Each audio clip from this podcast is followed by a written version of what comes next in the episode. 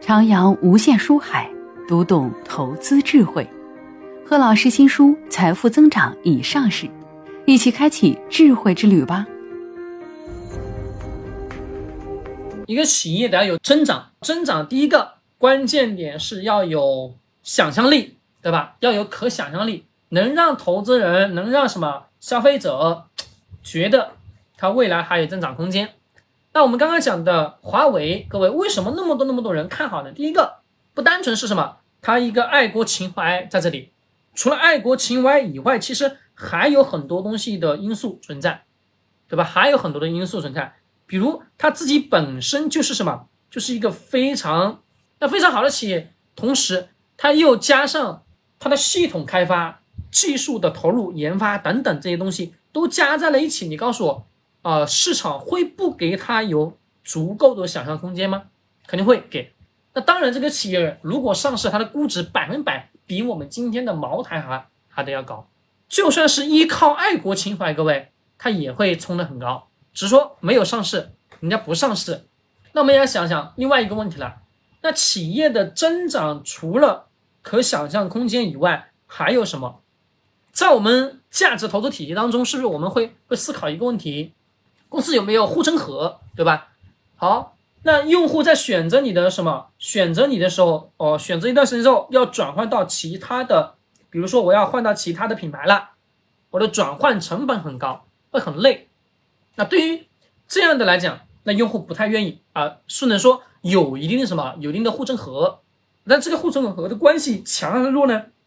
相对来说偏弱。那好，除了这个这两个以外，还有什么？市场规模。也是一种什么经济护城河？那除了市场规模以外，还有什么是一个企业的护城河？还有什么？它的竞争力，对吧？护城河其实也就是什么叫做竞争力。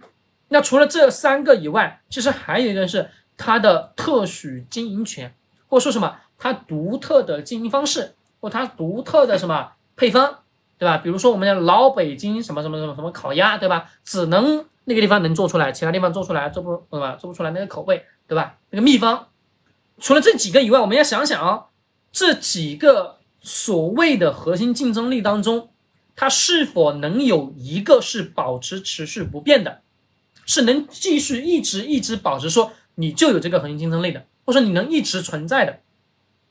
各位有吗？它能继续一直保持存在的吗？这个竞争力不一定吧？为什么讲不一定呢？因为我们要想这个竞争力在今天的市场当中。企业在变化，市场在变，对吧？市场有风向，有我们的什么？从过去的一些发展方向到我们现在的什么政策的转换，而这个过程，这个路径就会让我们什么？这些企业自然而然就会面对做出很多抉择，这个抉择是对应上的一些变化，而变化过程的背后，我们要想的另外一个问题，另外一个什么问题呢？就是它变的过程当中是否还能？保持原来的那个增长。我们刚刚前面所提到的，就比如说过去的所有的那些第一批有钱人，对吧？第一批造富人，他当然抓住了时代的洪流。那当时他的整个经济体系什么高速发展。那除了这个以外，我们要想的另外一个问题，另外一个什么问题呢？是它的这个增长的过程当中。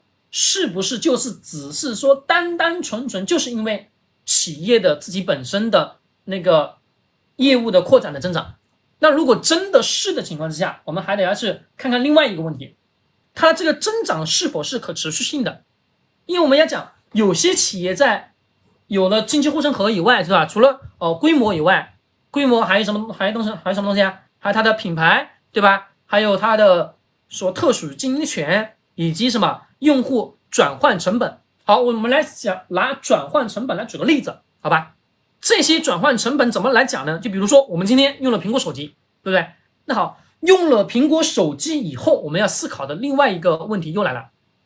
我今天用了苹果手机，所有资料、所有所所有软件都在这个手机里面。那好，我今天我突然我要换到安卓手机，各位换到安卓手机，对于我来讲。我只需要去下载一个什么数据迁移的 A P P，就可以去实现我所有数据迁移，对吧？那对于我这样的懒人来讲，你说我再来下载一个 APP 注册账号，又来搞个很长很长时间，把这个手机里面所有的数据导到另外一个手机，对我来讲，我嫌麻烦，我嫌浪费时间。为什么？是因为我会觉得这件事情对于我来讲，我没有意义啊，我何不如。